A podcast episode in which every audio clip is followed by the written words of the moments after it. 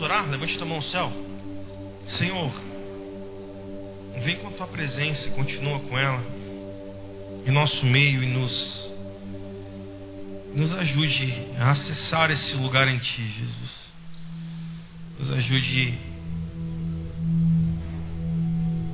nos ajude a entrar nesse lugar de te contemplar, nos ajude a entrar nesse lugar de te ver, de te conhecer, de saber quem tu és. Senhor, nos ajude a termos uma vida em ti não mais oscilante, mas temos uma, termos uma vida no Senhor constante, Jesus.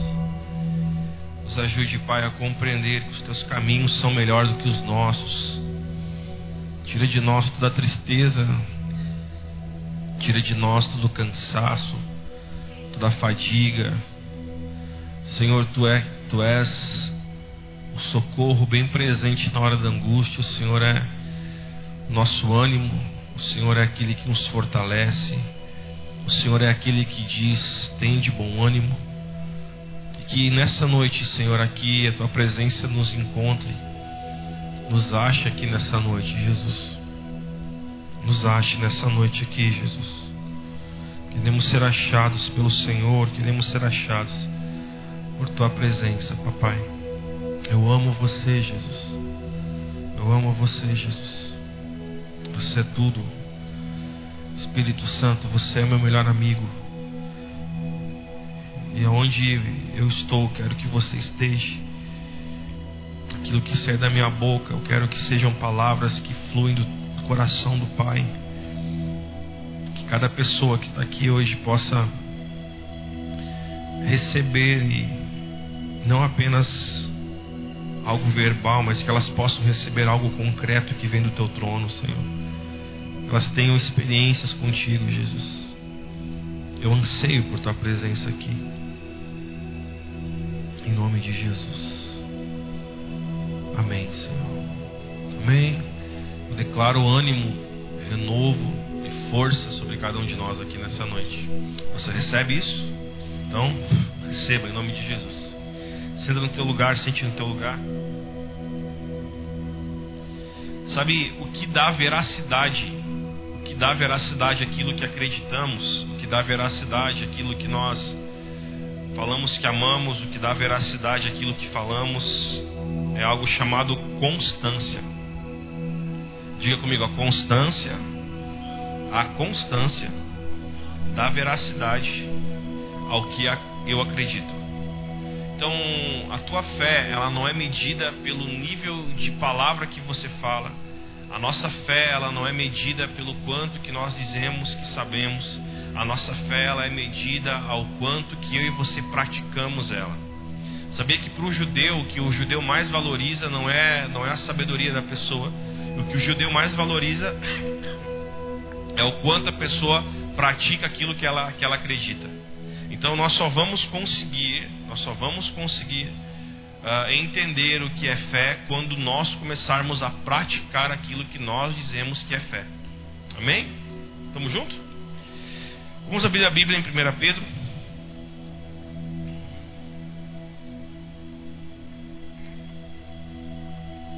Nós estamos numa construção e num, num, caminho, num caminho de expor tudo que está nessa epístola de Pedro, Pedro ele, escreve duas epístolas, nós estamos na primeira. Creio que hoje nós vamos encerrar o capítulo 4. Na semana que vem a gente entra no último capítulo dessa primeira epístola. Vocês estão me entendendo? Sim?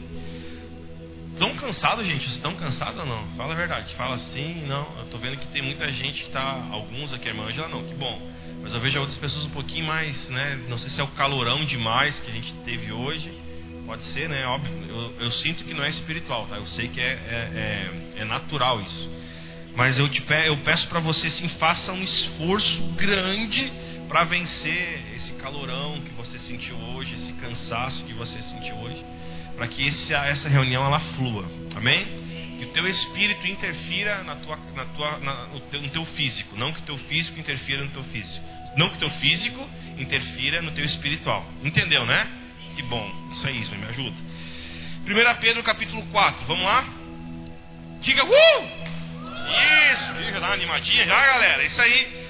Vamos lá, 1 Pedro, capítulo 4. Vamos junto, vamos junto, vamos junto. Quem achou aí? Legal. Olha só, nós falamos semana passada que o capítulo 4 de 1 Pedro ele se divide em três partes. Você lembra disso ou não? A primeira parte ele fala sobre como nós termos uma vida abundante no Senhor, sobre como nós permanecermos em uma nova vida em Cristo. E aí Pedro no versículo 1 ele vai falar sobre isso, que os sofrimentos de Cristo na carne foram, uh, foram para que os nossos, uh, nossos pensamentos estivessem armados. Versículo 1 fala sobre isso, né? Ora, o fim de todas as coisas está pró... Não, perdão, versículo 1, isso. Ora, uh, tendo um, volta, volta, volta, volta, volta, volta. Isso, tranquilão. Ora, tendo Cristo sofrido na carne, armai-vos também vós do mesmo pensamento, pois aquele que sofreu na carne deixou o pecado. Então o que, que Pedro está falando aqui? Ele está falando sobre armar-se, municiar-se. E eu falei na semana passada que o termo armar era um termo que é, é, é, um, é um vocabulário que eles falavam muito para guerreiros, para artilharia, para o poder bélico, para o exército. E o que, que Pedro está falando assim? Vocês precisam armar os pensamentos de vocês. Por quê? Porque Pedro estava falando, porque vocês precisam estar preparados para sofrer. Vocês precisam estar preparados para guerra. Ninguém se arma se não entender que existe uma. Então escute, olha bem para mim, como pastor nessa noite, eu quero me pintar aqui. Você está em guerra. Desde quando você disse que eu confesso Cristo como Salvador, eu quero viver uma vida em Cristo Jesus, você agora está em guerra. Estamos juntos? Nós estamos em guerra. Mas a Bíblia lá garante que se estamos em guerra, nós somos vencedores. Aleluia! Tipo assim, ah, pastor, agora quem poderá me defender? É algo muito melhor do que o Chapolin Colorado, querido. É Cristo Jesus na nossa vida. Amém? Você e eu não estamos mais sozinhos. Se nós escolhemos Cristo é porque nós saímos de um lado que era escuridão, que era trevas, que era uma vida profana, uma vida depravada, uma vida no lodo, uma vida a qual nós estávamos cercados de porcos. Agora nós somos novas criaturas, não temos mais um coração de porco, agora nós temos um coração de filhos e filhas de Jesus. Então, o que Pedro está dizendo no capítulo 4, versículo 1, ele está dizendo, relembrando nós, ei, armai-vos do pensamento de Cristo. Armar para quê, Pedro? Para que vocês possam entender que estão em guerra e para que vocês vençam os sofrimentos desta era. Aí nós começamos a falar na semana passada, versículo 2, ele diz: Para que no tempo que lhes resta na carne, vocês não vivam mais de acordo com as paixões humanas, mas segundo a vontade de Deus, porque, porque basta que no passado vocês tenham feito a vontade dos gentios, tendo andado em práticas libertinas, desejos carnais, bebedeiras, orgias, embriaguez e detestáveis idolatrias. Por isso, falando mal de vocês, estranham que vocês não Uh, que estranham que vocês não se juntem mais com eles no mesmo excesso de devassidão. Eles que terão no futuro de prestar contas àquele que compete para julgar vivos e mortos, pois para este fim o evangelho foi pregado também a mortos, para que mesmo julgados na carne segundo os homens, vivam em espírito segundo Deus. Lembram que nós paramos aqui? Então o que, que nós falamos na semana passada? Eu preciso só relembrar você para que a gente consiga concluir esse capítulo 4. Pedro está falando então, nós precisamos revestir porque estamos em guerra e que nós não venhamos mais praticar aquilo que nós praticávamos antes. O que, que ele fala ali? Bebedeira, orgias, festas, uh, idolatria a deuses. E eu falei, nós, nós levantamos a mão na semana passada, quantos de nós éramos a, do que tem aqui para pior muitas vezes. Né? Então Pedro está falando, ei, vocês não devem mais viver essa velha vida que vocês viviam. Aí Pedro pega e alerta e fala o seguinte: olha, aqueles amigos que vocês tinham, eles vão agora começar a falar mal de vocês. Porque vocês não estarão mais participando da mesma realidade que eles estão. E com isso, então, eles vão julgar você. Aí Pedro fala: Mas fiquem tranquilos, porque Deus vai julgar mortos e vivos. Estamos juntos? Então o que, que Pedro está dizendo? Que vai chegar um momento, um dia, em que vai haver um julgamento, vai haver algo que na Bíblia fala como juízo eterno. Então nós precisamos estar cientes que ou nós vencemos essa guerra agora, ou essa guerra nos vencerá para a eternidade. Eu prefiro vencê-la agora, agora, para que eu possa gozar de uma eternidade de vitória plena em Cristo Jesus. Amém? Nós vamos então entrar, entrar hoje no versículo uh, eh, 7 que nós paramos a semana passada.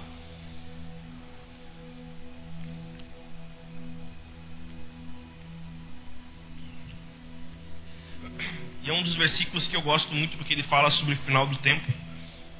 Versículo 7 então começa assim: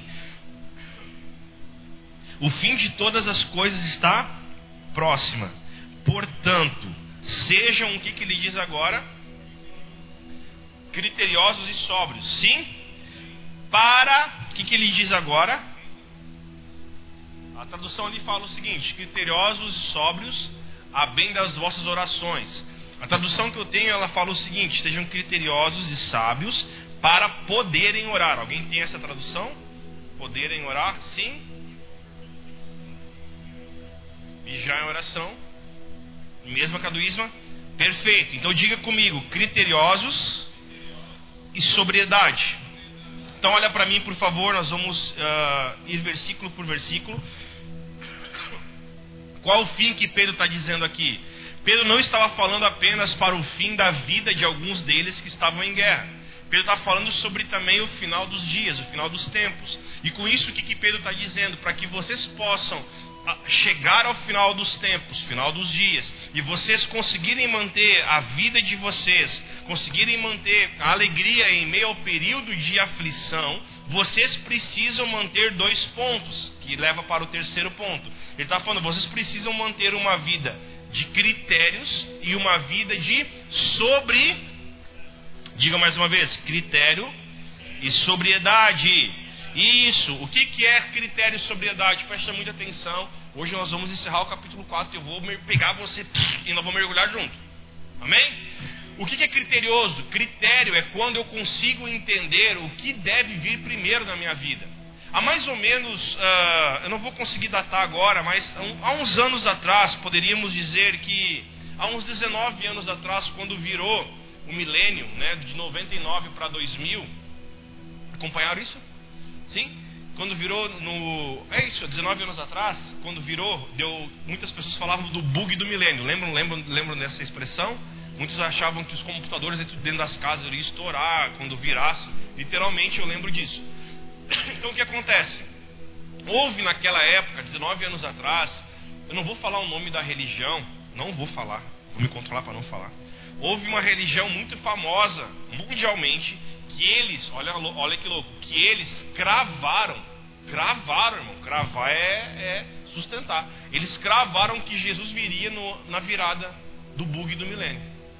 E aí o que aconteceu? Estamos juntos ou não? Eu amo pregar essas coisas. Aí o que aconteceu, Branco? Olha que loucura. Todos os seguidores dessa religião, os caras que tinham dinheiro, até não tinham, eles venderam tudo que eles tinham. Venderam casa, carro, venderam terreno, venderam tudo. E aí, na noite, queria virar o milênio, eles se vestiram todos de branco e subiram para cima dos telhados para esperar Jesus. Isso é realidade. Depois, se você quiser perguntar o nome, eu falo, mas dei só para um. Só que não foi um lugar, foi em muitos lugares que isso aconteceu. Todas as pessoas que seguiam essa seita, essa religião.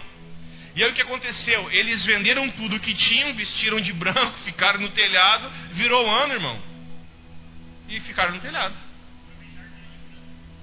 E aí o que aconteceu? Houve muito, houve, houve muito problema porque muitos deles quebraram financeiramente por causa que eles venderam tudo. Tudo por causa do que? De uma promessa de uma pessoa que tirou algo da nem da cabeça, sei lá de onde ela tirou essa ideia e propagaram essa ideia. Então nós estamos falando de algo que Pedro nem tinha vivido isso lá naquela época, mas Pedro já estava alertando a igreja cristã a ela ser uma igreja com critérios. O que, é critério? Critério é eu saber quem que eu ouço.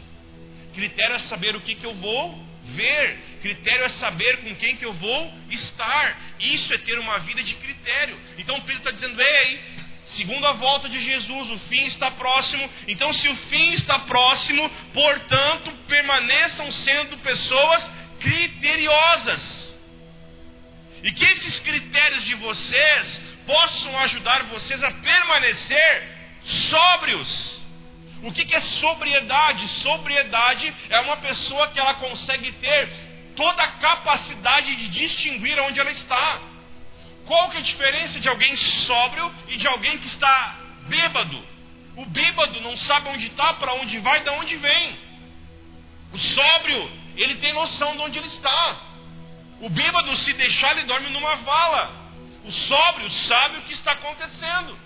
Então o que, que Pedro está dizendo para a geração? Ele está falando, Ei, vocês precisam ser criteriosos e vocês precisam manter uma sobriedade na vida de vocês. Evitem ouvir coisas que deixem vocês anestesiados, extasiados. Evitem ouvir coisas que possam deixar vocês pessoas que não sentem o que deveria sentir. Então Pedro está dizendo: mantenha uma vida de critério e uma vida de sobriedade. Eu acho muito interessante porque uh, a, minha, a minha tradução, não, nada diferente da sua, mas a minha tradução ela traz uma clareza legal, porque Pedro falou o seguinte: sejam criteriosos e sóbrios para poderem orar. Ele está dizendo, ei, vocês tendo critério e tendo sobriedade, vocês terão ânimo para orar. Ou por que que hoje nós estamos sendo, infelizmente, roubados de uma vida de oração? Ou por que que hoje nós estamos sendo enganados, furtados de termos um lugar no Senhor de clamor e de oração? Escute, você é o resultado da tua vida de oração. A tua fé, querido, ela é o resultado de o quanto que você ora. A tua vida em Deus é o resultado de o quanto você ouve Deus, de quanto você fala em Deus, fala com Deus. Há uns anos atrás eu dei um exemplo aqui, quero voltar a dar esse exemplo, que eu entendo que cabe muito para isso. Teve uma vez, eu não vou lembrar agora onde que eu li isso, mas um, um líder estava, estava, estava dizendo em, em algum lugar sobre que uma pessoa chegou para ele e perguntou para esse pastor ou líder como é que você sabe que quem vai ganhar na tua vida a cada dia? Porque você está dizendo que todos nós temos a carnalidade, que é o pecado, e todos nós temos dentro de nós o Espírito Santo, que é a vida. Como que eu vou conseguir fazer com que o Espírito de Deus na minha vida possa vencer o meu lado carnal humano? Aí esse líder pegou e disse: Imagine que dentro de todos nós há dois cães, há dois cachorros. Um cachorro branco que então ele pode demonstrar para nós que é uma vida em Cristo, e um cachorro preto, que é a nossa vida sem Cristo, uma vida de pecado.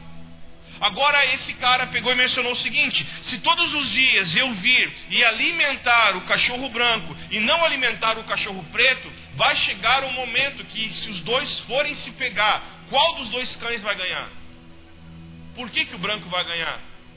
Porque nós alimentamos mais ele. Então esse exemplo fecha para a nossa própria vida. Pastor, como que eu sei que amanhã vou vencer a minha vontade, a vontade que eu tenho de trair, de matar, de, de, de picar alguém, de, de bater em alguém? Como que eu vou conseguir vencer minha raiva amanhã? Simples e objetivo. É sabendo quem que você tem alimentado diariamente.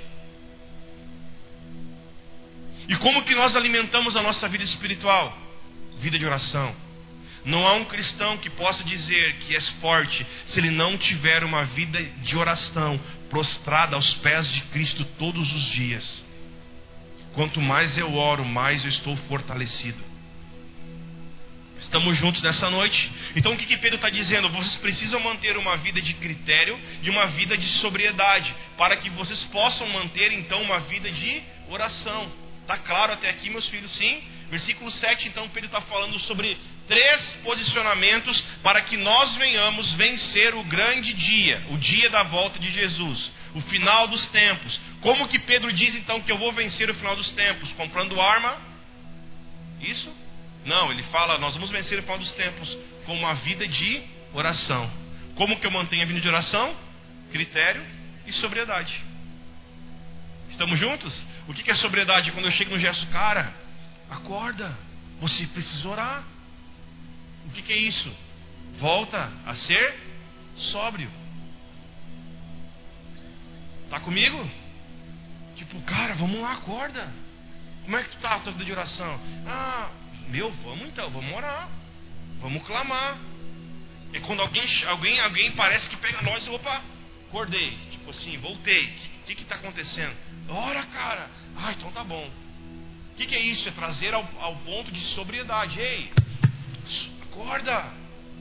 Estamos juntos? Então o que, que Pedro está falando? Você vai manter uma vida de oração se você for sóbrio.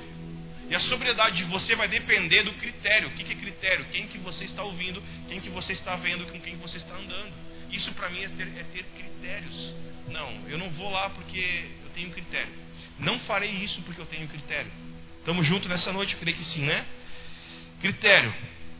Então, Pedro está falando sobre isso. Versículo 8. Acima de tudo, porém, tenham muito. Cara, isso aqui é demais. Vamos mais uma vez. Acima de tudo, porém, tenham muito amor uns para com os outros. Olha que interessante que ele fala agora. Porque o amor, ele cobre, cobre, cobre, cobre, cobre a multidão de pecados. Vamos, vamos ler o 9, eu já, eu já explico os dois. Sejam mutuamente hospitaleiros sem murmuração. Vai comigo em Provérbios 10, 12. Já vamos explicar o versículo 8. Provérbios 10, 12.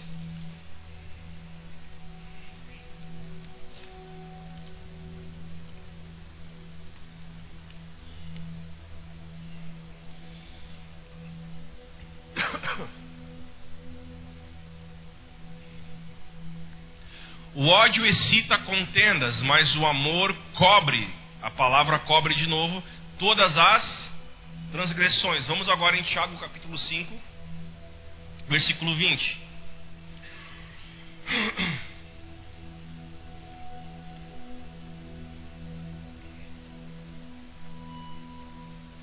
Quando achar me dá sinal.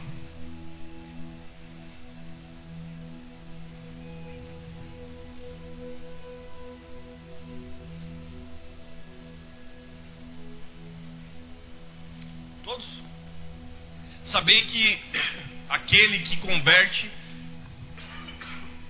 o pecador do seu caminho errado, salvará da morte a alma dele e cobrirá multidão de pecados. Volta então para 1 Pedro 4, vamos lá, versículo 8.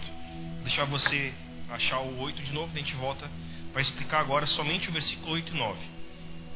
Eu amo mensagem positiva porque a gente vai fundo, verso por verso. Correto? Benção. Todos acharam? Beleza, né? Então o que, que Pedro está falando aqui? Olhe para mim, já vamos ler versículo 8 e 9 de novo. Pedro está dizendo o seguinte: que nós precisamos nos últimos dias, no tempo do fim, termos realmente dentro de nós amor. Amor uns para com os outros. E o que, que ele disse que para mim é muito forte isso? Ele disse que o amor um para com os outros, ele cobre uma multidão de pecados. O que, que Pedro está dizendo? Ele não está falando que acima de tudo da oração, não. Ele está falando, ó, o amor, ele é algo que precisa ser buscado acima de tudo. Não é Pedro não está dizendo que o amor é maior do que a oração. Pedro está dizendo que o amor ele precisa ser buscado com intensidade, com verdade. O que Pedro está dizendo para nós que o amor ele serve como um cobertor. E o que, que é o cobertor? É quando eu estico o amor, quando eu aumento o meu amor. Quem está comigo diga estou Olha só que doido isso. Pedro está falando o seguinte: o amor ele vai cobrir uma multidão de pecados. Pedro está falando assim: o amor ele vai conseguir tolerar. O amor ele não, ele não vai ele não vai ter uma vista grossa, mas o amor ele vai ser algo que é reconciliador. O que, Pedro está querendo dizer para nós? Que o amor ele não vai expor o erro de uma pessoa, o amor ele vai cobrir para que esse erro dessa pessoa venha a ser curado. Olha para mim, porque quando eu exponho algo sem amor, o que acontece? Eu passo a ser um fofoqueiro. Quando eu vejo que alguém erra, vou te usar hoje, tá, Gelson? Se o gel cerrou comigo, o que acontece? O que, que Pedro está me ensinando aí? Tenham amor, porque o amor ele vai cobrir uma multidão de pecados. Não é que eu vou fazer vista grossa para o que ele fez comigo, mas eu vou amá-lo ao ponto de eu, de eu expor para ele o erro que ele fez, não para virar uma fofoca e uma ferida, mas eu vou expor o erro que ele fez, eu possa curá-lo. Perfeito. E o amor que eu vou ter por ele vai constranger ele ao ponto dele se arrepender. Ele fala: Eu preciso de ajuda. Então o que, que Pedro está falando para nós? Que o amor ele cobre como um cobertor aquele que nos ofendeu, para que essa cobertura sobre essa pessoa não exponha ela ao ridículo, porque aí vira fofoca, e sim para que nós venhamos expor para ela com amor, para que ela possa ser curada. Estamos juntos aqui? Então o que está acontecendo? O Pedro está nos ensinando a nós tratarmos as pessoas com descrição a nós curarmos as pessoas, a nós cuidar das pessoas. E o legal é que algumas coisas que eu anotei aqui, eu acho interessante isso, se o pecado é tratado de forma correta, ele nunca vai virar uma fofoca. Então, quando eu trato alguém com amor, de uma forma correta, eu jamais vou ser um fofoqueiro. Agora o que acontece? O que há, o que há de problema nesses dias? Ah, eu quero tratar o Gesso, mas eu vou expor a vida do Gesso para todo mundo. Então eu não quero tratar. O que eu quero fazer é ele passar vergonha. Cara, isso aqui para mim muda muita coisa como igreja. Então o que Pedro está dizendo aí? Tenham muito amor nos últimos dias. Para que o amor de vocês cubra uma multidão. A tradução fala aqui isso: uma multidão de pecados. Cubra e, e cure ele. Estamos juntos nessa noite? Olha para o irmão do lado e diga para ele: tenha mais amor. Isso. Porque o amor, então, ele está igualando o amor a um cobertor. Diga comigo, cobertor. Isso. Então o que acontece? Hoje está quente, né? Mas talvez chova amanhã e a temperatura caia. O que acontece? O cobertor ele traz, ele nos aquece. Então Pedro ele está, ele tá, ele tá colocando o amor literalmente como um cobertor, um amor que venha e nos cobre para, através daquilo, nos curar. Juntos? Amém? Versículo 9, então, ele fala: Sejam mutuamente, a palavra mutuamente, o que, que é? Alguém quer, quer me ajudar aqui? Ninguém? Uau. A, a palavra mutuamente é quando há, há duas vias, entende? Sejam mútuos, né? Sejam pessoas que troquem favores, que, que aquilo que você quer para ti, faça para o outro. Juntos? Amém? Então, versículo 9: Sejam mutuamente hospitaleiros. E o que, que ele diz agora no restante? Sem murmuração. Diga comigo, hospitaleiro, sem murmuração. E aqui eu vou dar agora algo muito claro para você. Eu, quando eu li esse versículo 8, no, perdão, versículo 9, eu, comecei a. que tem muita coisa que eu leio que eu falo, por que está escrito isso, Deus? O que acontecia? É um pouco engraçado isso, mas isso era realmente o que acontecia Nesta época, os cristãos eles eram muito perseguidos. É, eles, estavam sendo muito perseguidos numa localidade chamada Esmirna, bem nessa época. Aí o que acontecia? Os cristãos que estavam lá na, na localidade, na cidade de Esmirna, eles estavam começando a vir em peso para cá, onde que Pedro estava.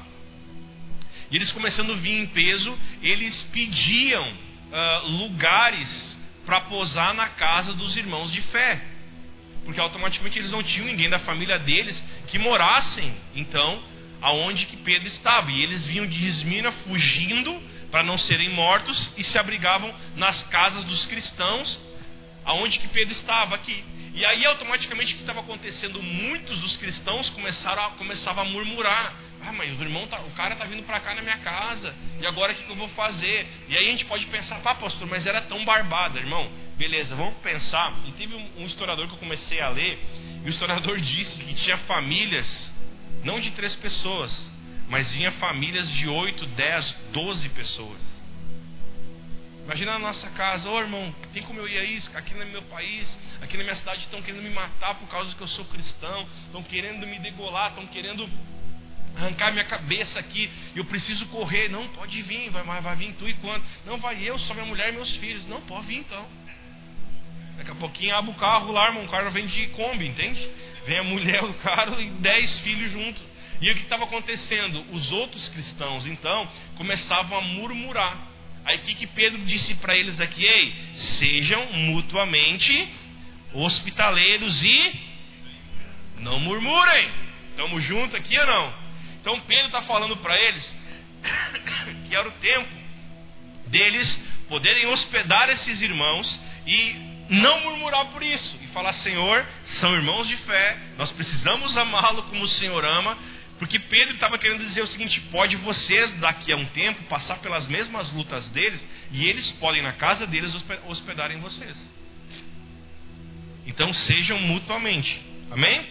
Então, o que é legal também, para trazer um pouquinho de história para você, no século II, século XX, teve um material que muitos uh, apóstolos daquela época, padres e etc., eles formaram, que foi um material chamado de Didaquê.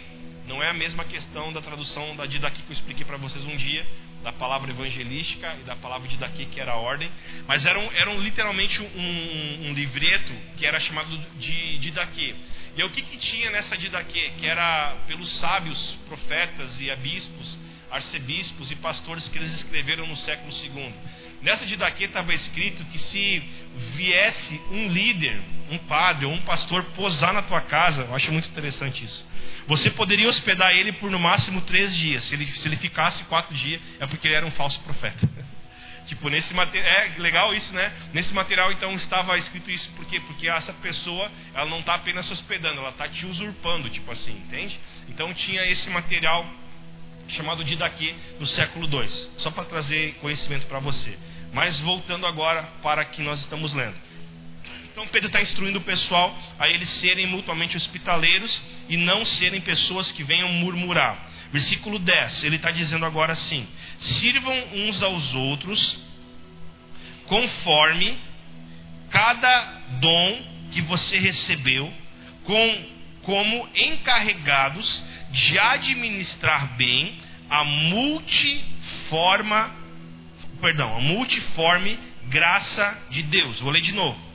10. Sirvam uns aos outros, cada um conforme o dom que recebeu como encarregados de administrar bem a multiforme graça de Deus. Amém?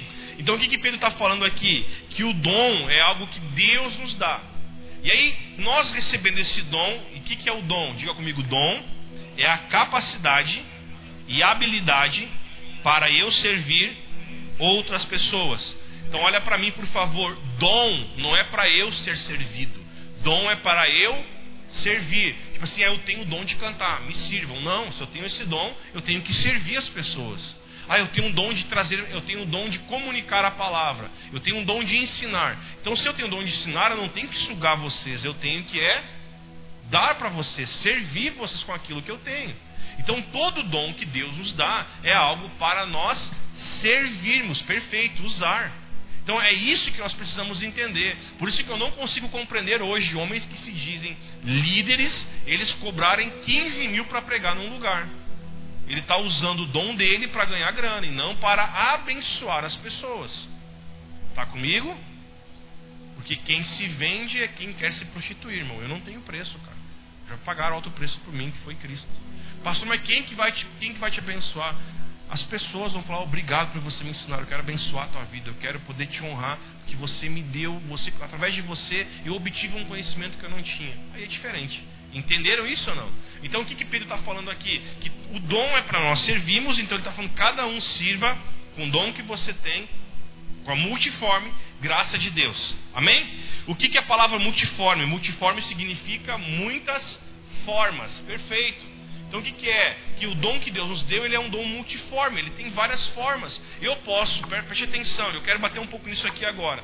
Pastor, eu não tenho o dom de cantar, eu não tenho o dom de falar, eu não tenho o dom de pregar. Que bom, que bom. Não tem problema. Mas talvez você tenha um dom de servir. Pastor, eu tenho um dom de fazer um bolo e trazer e servir as pessoas. Eu tenho um dom de limpar as coisas. Eu tenho um dom de cuidar. Eu tenho um dom de ajudar as pessoas. Irmão, isso é dom. Então você tem que servir com isso. Ah, eu tenho um dom de. Eu, eu, eu não consigo ver nada desorganizado. Você tem um dom de colocar as coisas em ordem. Ah, eu não consigo ver ninguém passando trabalho que eu quero ajudar. Você tem um dom de auxiliar as pessoas. Nós temos que sair um pouco da caixinha de pensar que o dom que Deus deu é apenas cantar, tocar e pregar. Não, tem vários outros dons, porque esta é a multiforma de Deus. Que dom que teve quando Jesus ele contou a parábola do bom samaritano? Ele disse que desceu o levita, olhou o cara que tinha sido assaltado, cortou volta. Desceu o sacerdote, o pregador, o bispo, o pastor, o padre, cortou volta, mas veio um bom samaritano. Que dom que ele tinha? Ele era um bom samaritano. E ele fez muito mais do que alguém que tinha o título de pastor, alguém que tinha o título de músico, de levita, de adorador. O bom samaritano venceu e calou a boca daqueles outros dois que só tinham título, mas não faziam nada.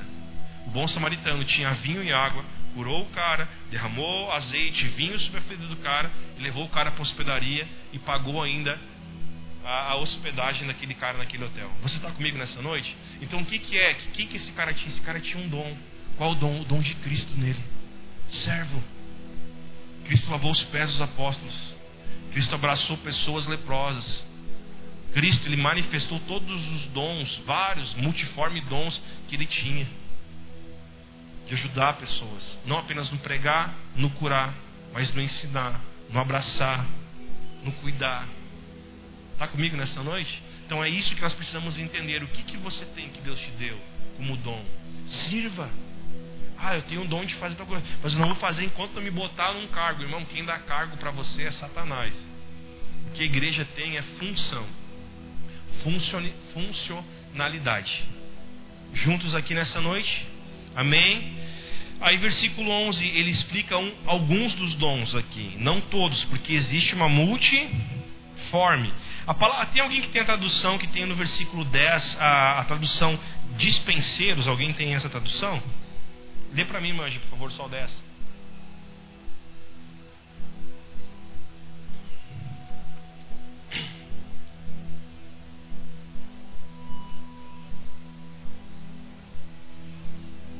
Obrigado.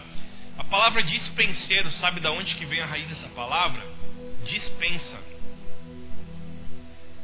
Alguém tem dispensa em casa?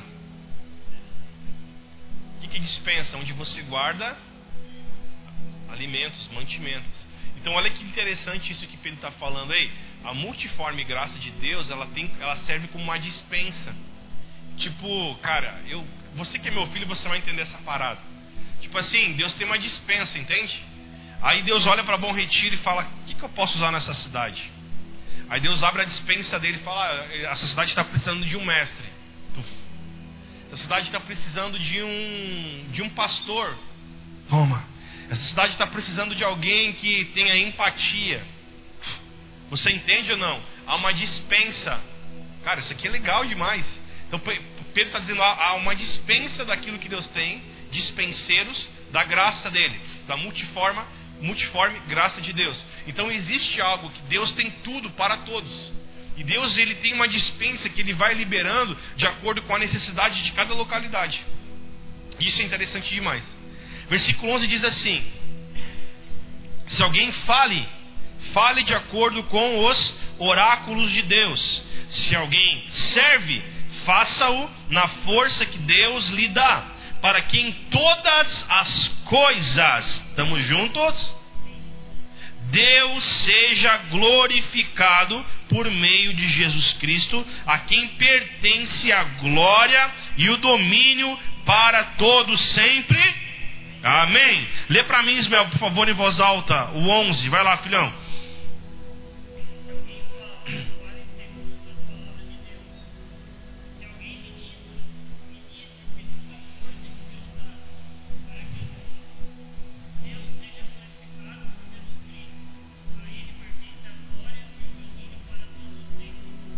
Estamos junto? Então aqui, para quem está anotando, aqui é uma uh, doxologia. O que, que é doxologia? Pedro aqui estaria encerrando a carta dele. Aqui acabaria a carta de Pedro. Só que quando teólogos vêm, quando, quando acaba uma carta dizendo esse louvor, que é doxologia, né, para glória e honra, amém. Aqui Pedro estaria encerrando a carta dele, não teria versículo 12 e também não teria o capítulo 5. Só que Pedro encerra aqui a carta dele e Pedro vê que o povo começa a passar agora por grandes provações. E aí Pedro volta e continua escrevendo a carta no versículo 12. Estamos juntos ou não?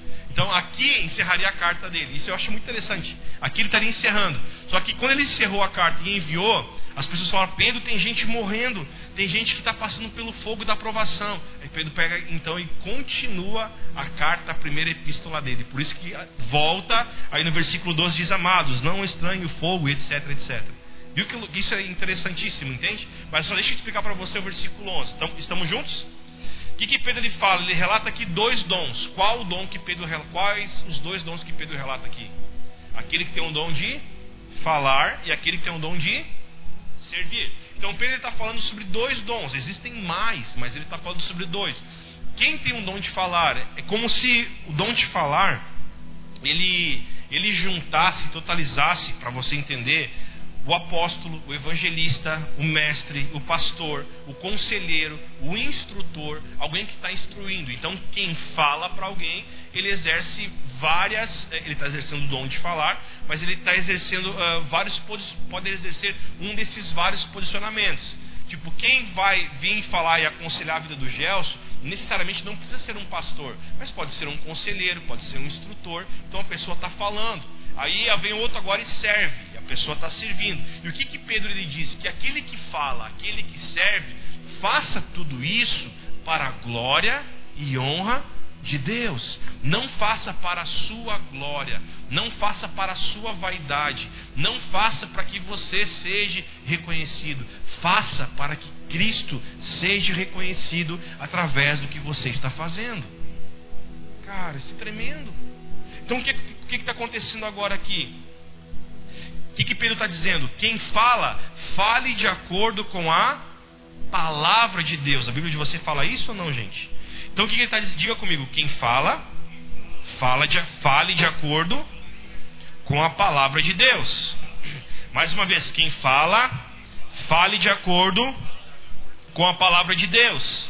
Então olha para mim, se alguém quer saber o que é a palavra de Deus, se alguém quer saber o que Deus tem para você, o que essa pessoa tem que fazer, tem que ir numa vidente, tem que ir numa cartomante, tem que ir num profeta que diz que é de Deus que vai revelar todo o teu CPF. Não! Pedro está dizendo: se alguém quer saber o que a palavra de Deus diz, o que Deus quer falar para você, ouça alguém que pregue a palavra de Deus. Mas por que que continuamos nessa nhaca de querer ouvir alguém que vai entregar um manto para nós? Vamos ver o que esse cara vai revelar na minha vida. Tipo, irmão, o que ele vai revelar tem que estar de acordo com a palavra. Porque se ele revelar algo para a tua vida que não tem nada a ver com a palavra, esta pessoa, um falso profeta, está te amaldiçoando. Quantas pessoas abriram mão da, da promessa que Deus tinha para elas, porque um profeta veio e disse: Eu vejo você fazendo tal coisa, e o cara se mata para fazer aquilo que esse cara disse. Sequer foi Deus, estragou a vida de alguém. Entende ou não? Porque uma pessoa que entregue uma palavra que não é de Deus e a pessoa recebe aquilo como se fosse de Deus, pode estragar uma família, pode estragar uma vida. Ó, eu orei, Deus mandou te dizer que você não vai trabalhar na empresa de calçado. Deus mandou te dizer que você vai ser um advogado. Irmão, o cara não tinha nem dinheiro para pagar a faculdade. Nunca mais quer trabalhar. Então a gente tem que ter o cuidado de poder entender que aquilo que Deus diz já está na palavra. Estamos juntos? Agora, eu também não quero que você se feche. Vamos supor, vem alguém e fala, não vou te usar agora, vou usar o branco. Ó, Deus mandou dizer algo para você que é assim, assim, assim, assim. Recebe aquilo e confere aquilo. Confere nas escrituras. Ah, pastor, conferi lá e não bateu. Aquela pessoa é, é do demônio? Não, ela falou para você na emoção do momento. Então por isso que a Bíblia fala: julguem a profecia. Julgar como? Com a Bíblia, irmão, está tudo aqui. Então o que, que Pedro está falando? Perfeito, um critério. O que, que Pedro está dizendo? Se alguém fala, fale de acordo, a minha tradução diz, uh, fale de acordo com os oráculos de Deus. Você sabe o que, que significa oráculo? Oráculo significa palavra de Deus, revelação de Deus. E onde estão esses oráculos? Aqui, ó. Você tem um livro de oráculo. Amém? Então, se alguém fala, fale de acordo com os oráculos. Tá claro que posso passar para a próxima. Todos entenderam perfeitamente. Não se bloqueie. Vamos supor, vem um profeta aqui, alguém que, alguém que flui no dom de profecia. Tipo eu, no, no dia da imersão aqui, eu fluí, eu fluí demais. Eu, eu nem sabia que eu, que, eu tinha, que eu tinha tanto essa veia. Eu fluí muito na questão profética. Só que tudo que eu falava, tudo que eu liberava sobre a pessoa, por mais que eu estava uh, eu imergido no Senhor ali, tudo que eu falava para ela, eu passava pelo crivo da palavra. Entenderam ou não? Eu cuidava, mas vamos supor se eu não tivesse esse filtro de cuidar, de eu falar algo que não está na Bíblia, a pessoa que me ouve, ela tem que também que buscar ver os oráculos. Uh, falar compartilhar, não é compartilhar, me fugiu a palavra. Comparar. Comparar a palavra de Deus com aquilo que eu estou ouvindo. Todos estão comigo? Amém? Então não te bloqueie, sempre receba, mas sempre também vá na Bíblia e vá comparando as coisas. Ó, ou se alguém entregou algo para você, o que acontece também? Deixa eu falar um pouquinho, a gente vai acabar já o culto, tá? Mas tipo assim, vê um profeta que entrega uma palavra e vai embora. Aí, ô pastor, o que, que eu faço? Não, não pergunta para mim, pergunta para o cara. Entenderam ou não? Pergunta para aquele que entregou para você. Agora, se eu como pastor entreguei algo para você, você deve vir e falar, pastor, eu não estou entendendo o que está acontecendo, o que, que Deus te mostrou, como que isso é, está na Bíblia isso, tem que perguntar, porque isso é bom, faz nós crescermos. Amém? Estamos juntos, queridos? Que bom. Versículo 17, então, para nós entendermos. É isso aí.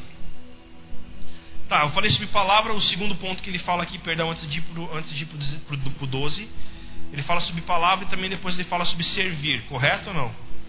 Tá, então, serviço, quem está anotando, não vamos nem abrir, Romanos 12, 4 e 8 e Romanos 16, 1. Ali fala sobre serviço, tá? O que, que é serviço? É ter, termos habilidade de cuidar. Tem pessoas que, que eu, vamos supor, eu não tenho habilidade de cuidar de crianças. Eu tenho dois em casa e fico, tô careca já com os dois. Agora tem gente que consegue ficar com 30 crianças, tá, tá felizão. Essa pessoa tem um dom de servir, dom de cuidar de criança. Tem gente que não tem o dom de cuidar de adolescente. Já tem gente não, deixa o adolescente vir que eu converso com o adolescente. Então isso são dons que a Bíblia diz que o Senhor ele nos capacitou e nos deu. Amém? Então é isso aí. Diga comigo, o dom de cuidar precisa ser junto com a habilidade de ensinar. Pastor, como assim? Quem cuida tem que ensinar corretamente. O que acontece com a expansão da internet? A gente vê muitas pessoas ali com uma grande habilidade de ensinar. Falo, falo, falo, falo, falo. Mas aonde que tu tem cuidado do que tu fala? Se o que eu falo eu não expresso na minha vida, isso se chama mentira. Vocês, tentem imaginar, vamos por eu sendo um pastor de internet palavra bombando na internet, alguém vem me conhecer aqui, vê que a igreja que eu pastoreio nada condiz com aquilo que a gente prega. É, é algo é perfeito, é algo não tem relevância. Vamos então para o versículo 12, tá? Versículo 12 a 19. São 9h25. Vocês me dão 10 minutos? 15? Bom. 12, 12 ao 19. Vamos lá, rapidão então. Amados, não estranhem o fogo que surge no meio de vocês destinado a pô-los à prova. Estamos juntos, queridos? 12. Uh, ah, como se alguma coisa extraordinária estivesse acontecendo. Eu amo essa tradução. Vou ler de novo, versículo 12. Amados, não estranhem o fogo que surge no meio de vocês ou de vós. Qual é o destino desse fogo? Ele continua dizendo: o destino dele é pô-los à prova, destinando a provarmos. Ah, como se alguma coisa extraordinária estivesse acontecendo. Pelo contrário, alegrem-se na medida em que são coparticipantes dos sofrimentos de Cristo, para que também na revelação da sua glória vocês se alegrem exultando. Se são insultados por causa do nome de Cristo, vocês são bem aventurados, porque o Espírito da glória é o Espírito de Deus, repousa sobre vocês. que nenhum de vocês sofra como assassino, ou como ladrão, ou como malfeitor, ou como alguém que se mete na vida dos outros. Mas se forem sofrer, sofram como cristãos. Não se envergonhe, pelo contrário, glorifique a Deus por causa disso. Olhe para mim, já vou tentar encerrar tudo. Aqui no versículo 12 ao versículo 19, Pedro ele cita mais de oito recomendações. Quais são as oito recomendações? Pedro ele começa dizendo: Não estranhem, não estranhem o fogo que há no meio de vocês. Qual é que é o fogo que Pedro está dizendo? Esse fogo aqui, duas vertentes de teologia. Um, uma vertente de teologia que os teólogos acreditavam era, era, que nessa época já do rei Nero, aquilo que eu falei para vocês um dia, Nero incendiou Roma. Aqui, Pedro, muitos acreditavam que Pedro estava dizendo de homens que estavam sendo queimados como tochas vivas. Só que Pedro não está falando sobre ser queimado como tocha viva. Pedro, no próprio versículo, ele, ele se explica. Pedro diz: como fogo para vir provar vocês. O que, que Pedro está dizendo? Ei, não estranhem vocês estar passando por dificuldade. Não estranhem você estar passando por aflição. Não estranhem você estar passando pelo fogo. Por quê? Porque esse fogo é para provar a fé de vocês. E olha que legal que ele diz, a minha tradução fala, não sei se do telão está falando, versículo 12. Versículo 12, bota lá, mano. Pedro está falando o seguinte, ele, a minha tradução diz, não tratem isso como algo extraordinário. O que, que é algo extraordinário? Tipo, aconteceu. Pedro falando, ei gente, calma, isso não é algo extraordinário, isso, isso é algo comum. Quem está comigo aqui? O que, o que, que é extraordinário? Extraordinário é algo que vem do nada, sim ou não? Tipo, uau, que extraordinário esse carro, uau, que extraordinário esse resultado. Não, Pedro está falando o seguinte, não tratem a dificuldade como algo extraordinário. Tipo, estou passando por dificuldade. Não, irmão, todo cristão tem que esperar já a dificuldade. Pô, pastor, às terça-feira tu está tá deixando a gente desanimado. Bem pelo contrário. A Bíblia está nos ensinando a nós entendermos que sim, teremos aflições, que sim, passaremos por luta, mas também que sim, o Senhor está conosco.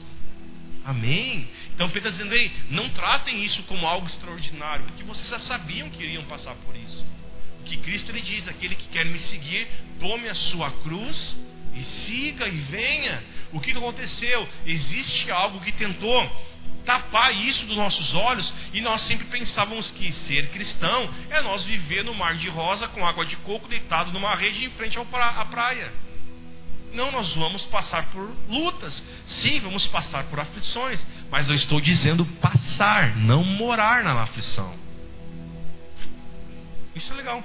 Então o que, que Pedro está dizendo? Alegrem-se nisso. Então, vamos tentar citar algumas recomendações que Pedro diz. Diga, pra, diga comigo. Não estranhem aprovação. Isso. Aí o que, que ele diz no versículo 13? Pelo contrário, não estranhe. O que, que ele diz ao contrário agora? Alegrai-vos. Então diga para o pessoal do teu lado: te alegra, te alegra, te alegra.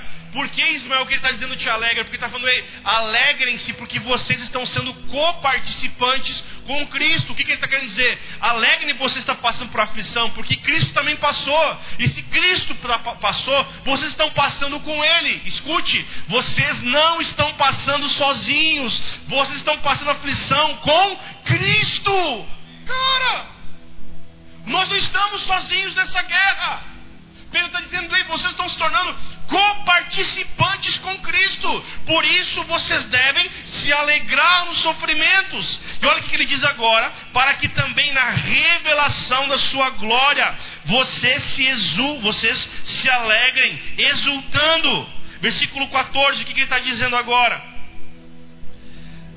Se são insultados por causa do nome de Cristo, vocês são bem-aventurados, porque o Espírito da glória é que, o Espírito da glória, que é o Espírito de Deus, repousa sobre vocês. Então, olha para mim: se o Espírito de Deus repousa sobre nós, e nós estamos passando sofrimento por causa de Cristo, a palavra nos chama de bem-aventurados. Lembra do culto passado?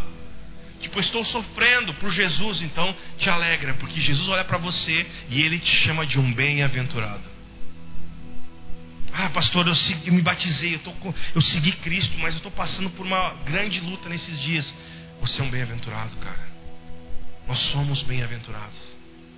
E o que, que Pedro está dizendo agora, versículo 15? Que nenhum de vocês, que nenhum de vós sofra como assassino, ou como ladrão, ou como malfeitor, ou como quem se mete na vida dos outros. A Bíblia de você fala isso ou não? Nos negócios alheios. Então diga comigo, ah, metido em negócios alheios é a mesma coisa que alguém que se mete sempre na vida do outro. Então olha para mim, por favor. O metido, o intrometido que se mete na vida do outro, está na mesma lista maldita do que o assassino. Tá comigo ou não? Ai, nós sempre pensamos que a lista maldita é assassino, ladrão, mentiroso. Só que, biblicamente, o, o ladrão, o assassino, o mentiroso, está no mesmo balde do que o metido, que se mete, o que se intromete sempre, e também está na mesma lista do malfeitor. O que, que é o malfeitor? Aquele, aquele que sempre fala mal dos feitos das outras pessoas. Tipo assim, quem serviu a água o pastor foi, irmão? Hum, eu serviria melhor do que ele. Tá comigo ou não? Quem é que pintou essa parede aqui? Ah, foi os do irmão lá que sentiram e vieram pintar. Ah, sério? Como ficou ruim esse serviço, hein? Eu faria melhor. O malfeitor sempre fala do feito do outro, mas ele nunca faz nada. Tá comigo? E biblicamente, o malfeitor está na mesma lista do assassino, do mentiroso, do ladrão. E está na mesma lista do intrometido, do metido. Estamos junto? Sim.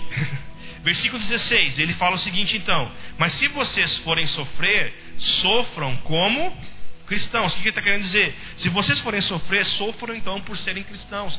Não por ser malfeitor, não por ser metido, não por ser assassino, não por ser fofoqueiro. Sofram então por serem cristãos. Não se envergonhem, pelo contrário, glorifique a Deus por causa disso. Estou chegando no final agora, versículo 17. Porque chegou o tempo de começar o juízo pela casa de Deus. E se começa, olha que legal que Pedro está falando agora. E se começa por nós, qual será o fim daqueles que não obedecem ao Evangelho de Deus? Preste atenção. E se é com dificuldade que o justo é, diga comigo, com dificuldade que o justo é salvo. Olha que legal que Pedro diz: que será do ímpio e do pecador? Por isso também os que sofrem, segundo a vontade de Deus, entregue a sua alma ao fiel Criador na, na prática bem. Feche sua Bíblia e olha para mim. O que, que Pedro está dizendo? Ei, todo juízo de Deus começa pela casa de Deus. Aí Pedro está dizendo: olha que legal isso, Gelson. Se nós que temos Cristo em nós, estamos sofrendo com. Se nós que temos Cristo em nós, sofremos com esse juízo, Perfeito. Imagina aqueles que não têm Jesus neles. Louco isso? Tipo assim, cara, se eu sofro problema hoje com imposto, se eu sofro problema hoje com a televisão, se eu sofro hoje problema com a internet, se eu sofro hoje problema com a influência que outras pessoas tentam, tentam influenciar os meus filhos, imagine aqueles que não têm Cristo no meio deles. É o que Pedro está dizendo. Lembra de alguns meses atrás que estava dando na internet aquela questão da Momo, lembra disso? Alguém que aparecia, as crianças iriam se matar e tal, tal, tal. Deu muito cristão, meu Deus, e agora? E agora? Calma, cara, nós temos Cristo na nossa casa. Agora imagina aqueles que não têm Cristo na casa deles. Meu Deus, homossexualismo, lesbianismo. Calma, gente, nós temos Cristo em nós. Imagina aqueles que não têm. É o que Pedro está dizendo aqui. Cara, é tremenda essa carta de Pedro. Aí Pedro pega e começa a concluir então, só para mim tentar fechar para você. O que, que Pedro está dizendo? Que o justo se salva com dificuldade. Ele está falando, se nós que somos justos estamos sendo salvos com dificuldade, com as dificuldades que a gente está sofrendo, imagina quem não tem Cristo na vida deles. Então o que, que Pedro está dizendo? Que o fogo, ele está refalando aquilo que ele disse em outros capítulos, né? Ele está tá refalando aquilo que ele falou no capítulo 2. Ele está dizendo o seguinte, ei, o fogo vem para provar, apurar a nossa fé, como um fogo que apura o ouro. Estamos juntos? Aí, aí ele acaba no versículo 19: Por isso também os que sofrem segundo a vontade de Deus, entregue a sua alma ao fiel Criador na prática do bem. Diga comigo entregar a sua vida a Deus. E olha para mim agora, quem fez isso? Jesus. Quando Jesus estava na cruz do Calvário, quais foram as últimas palavras de Jesus? Pai, a ti entrego o meu espírito. Que Pedro está dizendo aí? Se vocês estão passando por isso, entreguem a sua alma ao, ao Criador. Não é que Pedro está dizendo que nós devemos fazer isso quando estamos morrendo. Pedro está falando o seguinte: ei, vivam uma vida dizendo, Pai, a ti entrego o meu espírito. Pai, a ti entrego a minha vida. Pai, a ti entrego a minha casa. Pai, a ti entrego o que sou. Pastor, tu está falando nessa noite que a gente vai passar por lutas. Não, não é nem que a gente vai passar. Muitos, todos nós passamos. Estamos passando agora. Só que o que Pedro está dizendo para nós? Entreguem a vida de vocês ao Criador. Entreguem a vida de vocês a Deus. Entreguem o espírito, a alma de vocês a Ele. E é o que nós vamos fazer aqui nessa noite juntos. Amém? Senhor, a Ti nós entregamos o nosso espírito. A Ti nós entregamos a nossa alma, a Ti entregamos aquilo que somos. Que se estamos sofrendo hoje, que possamos sofrer por sermos cristãos. Não sofrer porque somos metidos, ladrões, caluniadores, fofoqueiros. Mas que sim, se estamos hoje sofrendo, que possamos sofrer por ser cristãos. Porque somos homens que seguem a Ti, Cristo como o nosso Senhor. E juntos nessa noite entregamos a Ti o nosso espírito, entregamos a Ti a nossa própria vida, Senhor. Pai, o Senhor nunca disse que seria fácil, o Senhor nunca disse que seria moleza, o Senhor nos disse que nós teríamos aflições, mas era necessário nós termos bom ânimo. E nesta noite nós queremos seguir aquilo que Pedro relata nesse quarto capítulo. Que se estamos hoje passando por lutas, não devemos estranhar, mas sim precisamos nos alegrar, porque estamos nos tornando coparticipantes do sofrimento de Cristo, para que o Senhor possa nos chamar de bem-aventurados. Bem-aventurados, bem-aventurados. E que em tudo que fizermos, possamos fazer para glorificar o nome de Deus, o teu nome, Pai, aqui na terra em nome de Cristo Jesus. Amém? Você é um bem-aventurado. Se você tem passado por aflições e por lutas, entenda isso. E sabe, quando Pedro ele relata isso no capítulo, no versículo 16, ele, ele fala como cristãos. Aqui é a terceira vez que o nome cristão aparece na Bíblia. Só existem três menções do nome cristão. Existem duas menções no livro de Atos dos Apóstolos e agora aqui em 1 Pedro 4 é a terceira vez que chamam nós de cristãos. Então o que, que Pedro está dizendo? Tudo que vocês forem fazer como cristãos, façam para honrarem o nome de Cristo, de Deus. Honrem. Se eu sou cristão, eu preciso fazer de tudo para honrar o Cristo. Amém? Aleluia? Então, não, não esqueça dessa reunião de hoje. Entregue a sua vida ao Senhor sempre. Te entregue a Ele sempre.